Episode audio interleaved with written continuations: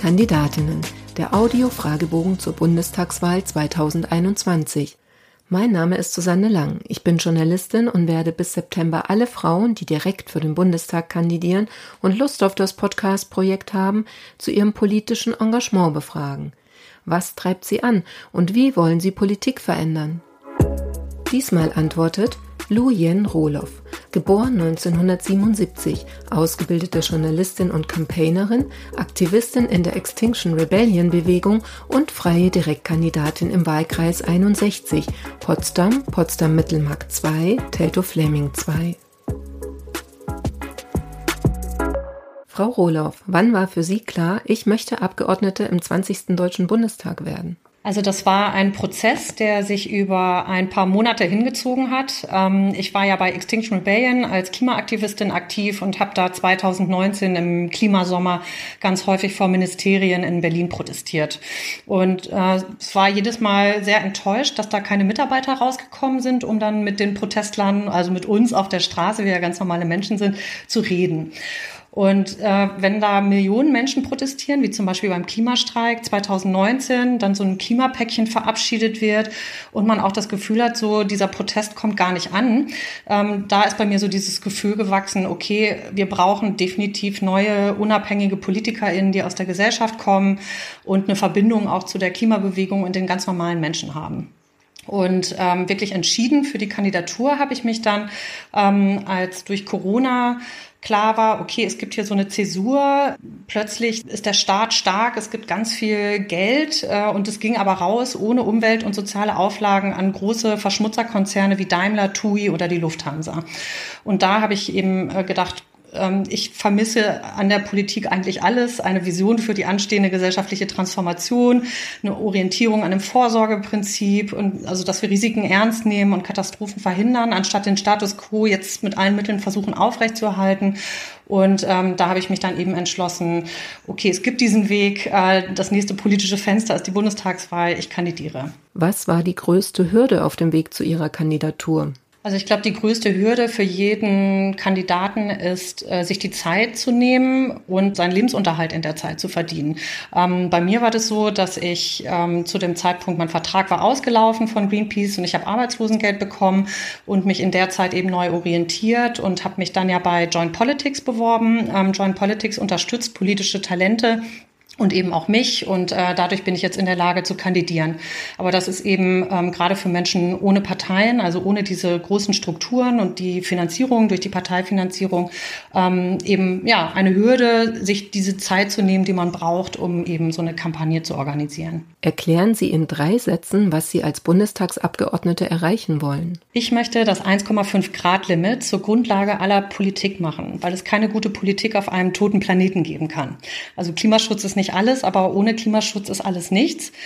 Und ähm, ich möchte einen Wechsel von einer Wirtschaft, die die Grenzen von Menschen und Natur missachtet, hin zu einer gemeinwohlorientierten Wirtschaft innerhalb der planetaren Grenzen, die auch das soziale Fundament der Gesellschaft stärkt. Und dafür möchte ich mehr demokratische Beteiligung auf allen politischen Ebenen und eben die Einbeziehung der Zivilgesellschaft in diese Transformation erreichen. Und ich glaube, das kriegen wir alles nur hin, wenn wir uns organisieren, um dann gemeinsam Druck auf Parlament und Regierung ausüben zu können. Wer glauben Sie, wird sie wählen und warum? Ja, ich glaube, äh, dass eigentlich alle Menschen, die wirkliche Veränderung und einen echten Klimaschutz wollen, mich wählen können. Junge Menschen, die genug haben davon, dass die Boomer-Generation in ihre zukünftigen Freiheiten wegnimmt, äh, Frauen, die sich von den Parteien nicht repräsentiert und angesprochen fühlen und auch wollen, dass wir endlich einen gleichberechtigten Bundestag bekommen. Ähm, Menschen, die im jetzigen Wirtschaftssystem zu den Verlierern gehören und von einer gemeinwohlorientierten Wirtschaft profitieren würden.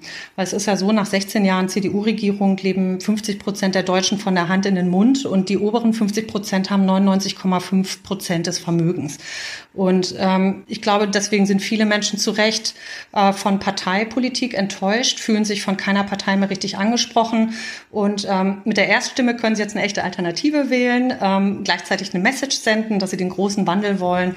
Und ähm, ja, gemeinsam können wir sozusagen für den Bundestag kandidieren. Ihr bisher größter politischer Erfolg war? Ähm, ich würde sagen, mein größter politischer Erfolg war, dass ich mit Extinction Rebellion zusammen 6000 Menschen innerhalb von einem halben Jahr organisiert habe, die dann auf der Straße mehrtägigen zivilen Ungehorsam gemacht haben mit ganz tollen, kreativen und liebevollen Aktionen. Und dazu habe ich meinen Beitrag geleistet und dabei eben auch gelernt, wie viel Energie Menschen entwickeln können, wenn sie sich mit Gleichgesinnten zusammenschließen und sich eben für gemeinsame Ziele organisieren. Und diese Erfahrung, die ich auch selber gemacht habe, möchte ich gerne mehr Menschen ermöglichen eben auch denen, die für die Demonstration oder Aktion nicht das richtige Format sind. Und ähm, genau, durch Corinna war das bisher nicht so gut möglich. Und jetzt gehen wir endlich auf die Straße, organisieren Veranstaltungen und sprechen vor allen Dingen von Mensch zu Mensch und bauen so nach und nach eine Organisation auf. Welche Ecken sollte man in Ihrem Wahlkreis gesehen haben? Ich finde, alle Menschen sollten zum Sediner See fahren und sich mit den Anwohnern unterhalten. Der Sediner See liegt hier auf der Grenze vom Wahlkreis und ist ein See, der wie viele Seen in Brandenburg von sinkendem Grund Grundwasserspiegel betroffen ist. Das heißt, in den letzten Jahren ist da ein riesiger Strand entstanden, wo vorher noch Wasser und Schilf waren, Badestege führen ins Leere und dort sieht man wirklich live und vor Ort, äh, dass die Klimakrise hier auch in Brandenburg schon angekommen ist. Und als ich da zum ersten Mal war, war ich ähm, betroffen, weil ich dann eben auch mit, den, mit dem Fischer gesprochen habe, der mir gezeigt hat, wie das Wasser in den letzten Jahren zurückgegangen ist. Und ähm, man sagt ja immer, die Seen sind sozusagen die Augen des Grundwassers äh, an der Landesoberfläche. Also äh, wir können da wirklich beobachten, dass wir auf eine ähm, Wasserknappheit zusteuern hier in Brandenburg, die dann auch am Ende unser Trinkwasser bedrohen kann. Und äh, deswegen ist es so wichtig, dass wir jetzt entschlossene Klimapolitik machen und die Emissionen sofort senken, damit wir eben das, was da ist, noch bewahren können. Was nervt Sie an Ihrem Wahlkreis am meisten? Also ähm, der Wahlkreis 61 rund um Potsdam, der gehört zum Speckgürtel von Berlin und ist eine wachsende Region, was ja grundsätzlich erstmal schön ist. Aber ein Riesenproblem sind dadurch steigende Mieten und vor allen Dingen, äh, dass die Flächen knapp werden. Wir sehen hier eine Verdrängung der Natur und von Menschen mit niedrigem Einkommen. Und immer häufiger haben wir den Fall, dass soziale und Umweltbedürfnisse gegeneinander ausgespielt werden. Also zum Beispiel, wenn Fahrradwege gebaut werden sollen, Sportplätze oder Sozialwohnungen, dann werden dafür Wälder abgeholzt und naturbelassene Flächen zum Entwicklungsgebiet. Und gleichzeitig bleibt aber zum Beispiel der Lkw-Verkehr weiter in der Stadt oder viele Wohnungen sind als Zweitwohnsitz oder Spekulationsobjekt ähm, leer oder der Zuschlag für neues Bauland geht dann an gewinnorientierte Unternehmen anstatt an gemeinwohlorientierte Genossenschaften oder Baugemeinschaften. Und ähm, da wünsche ich mir wirklich äh, von allen politischen Akteuren eine Orientierung an einem anderen Leitbild, nämlich dass wir ähm, das Wirtschaftswachstum nicht über äh, die Grenzen von Mensch und Natur stellen, sondern dass wir sagen, wir priorisieren ähm, die Grundbedürfnisse der Menschen, zu denen günstiger Wohnraum gehört und schützen gleichzeitig auch die Natur, weil das sind unsere natürlichen Lebensgrundlagen so. Und ähm, genau, das muss zusammengehen und äh, das ist mir äh, total wichtig hier. Wenn Sie noch einmal jemand danach fragt, wie Sie das Mandat mit dem Privatleben vereinbaren wollen, dann? Also das hat mich zum Glück noch keiner gefragt. Ähm, ich bin ja auch Single und habe deswegen gerade viel Zeit Zeit für Politik und ähm, sehe aber auch gleichzeitig, dass das genau eine Hürde ist für andere Menschen. Ne? Also ich wünsche mir eigentlich, dass viel mehr Leute äh, die Möglichkeit haben, sich demokratisch, politisch zu, ähm, zu engagieren. Also äh, es gibt da ja auch so Möglichkeiten wie eine Vier-Tage-Woche, in der sowas möglich wäre oder dass man vielleicht bezahlte Urlaube oder freie Tage bekommt, wenn man sich ehrenamtlich engagiert. Ähm, genau. Insofern glaube ich, ähm, es liegt nicht unbedingt nur an der Familie, dass wir politisches Engagement mit unserem Privatleben nicht vereinbaren können, sondern eben auch daran, dass die Zeit viel zu knapp ist und es da zu wenig gesellschaftliche Unterstützung für gibt. Ob auf Twitter oder am Wahlkampf stand, was war das Dümmste, das Sie im Zusammenhang mit Ihrem politischen Engagement bisher gehört haben? Also es gibt äh, zwei Varianten von Kommentaren, die mich am meisten stören. Das eine ist, ähm, wenn Menschen mich als Personen abwerten, weil ich äh, für sie kritische Sachen ähm, sage, also im Zusammenhang mit dem Klimawandel. Ähm, wenn man also abgewertet wird, die Schlampe sieht doch einfach nur fertig aus, oh, ist die fertig, die alte. Ähm, sowas habe ich schon als Kommentar unter ähm, YouTube-Videos gehabt.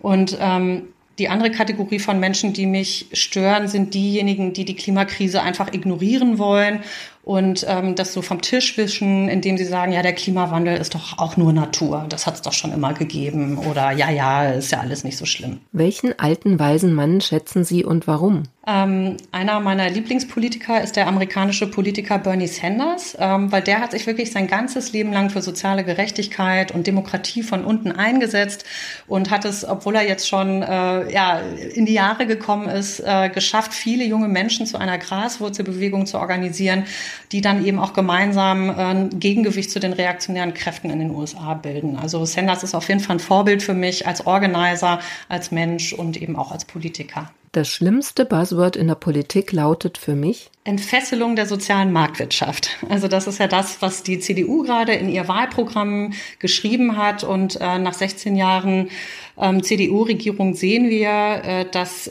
die Marktwirtschaft ja eigentlich der Grund ist, warum wir mitten in der Klimakrise stecken, weil wir es eben nicht hinbekommen haben, profitable Branchen, die auf fossilen Energien beruhen, eben ähm, ja einzustellen. Und äh, deswegen halte ich es für grundfalsch, äh, jetzt zu sagen, wir müssen die Marktwirtschaft noch weiter entfesseln. Ich glaube, das Gegenteil ist richtig. Wir brauchen neue, klare Regeln für alle. Ähm, zum Beispiel ähm, ein klares CO2-Budget, was wir einhalten, was dann auf Sektoren aufgeteilt wird und wo dann jede Branche weiß, okay, das ist der Rahmen, in dem wir jetzt in Zukunft wirtschaften. Und dann wird, glaube ich, ein Schuh draus. Ähm, und es gibt noch zwei andere Begriffe, die mich, die kommen aus dem gleichen Spektrum. Das ist Technologieoffenheit oder auch Brückentechnologie. Das sind ähm, Begriffe, mit denen man jetzt versucht, äh, einfach weiterzumachen mit der Verbrennung von fossilen Energien, in diesem Fall von Gas, ähm, indem man die Verantwortung äh, für Emissionsreduzierung auf die weite Zukunft verschiebt und eben sich damit die Erlaubnis holt, jetzt weiterhin äh, die Klimakrise voranzutreiben. Und das ist falsch. Viel besser wäre es, jetzt ähm, Verantwortung zu übernehmen und sich darum zu kümmern, dass in den nächsten drei Jahren, in der nächsten Legislatur die Emissionen gesenkt werden können, die wir mit den jetzigen Mitteln senken können, weil das sichert nicht nur unsere natürlichen Lebensgrundlagen, sondern eben auch die Zukunft unserer Kinder und Enkel.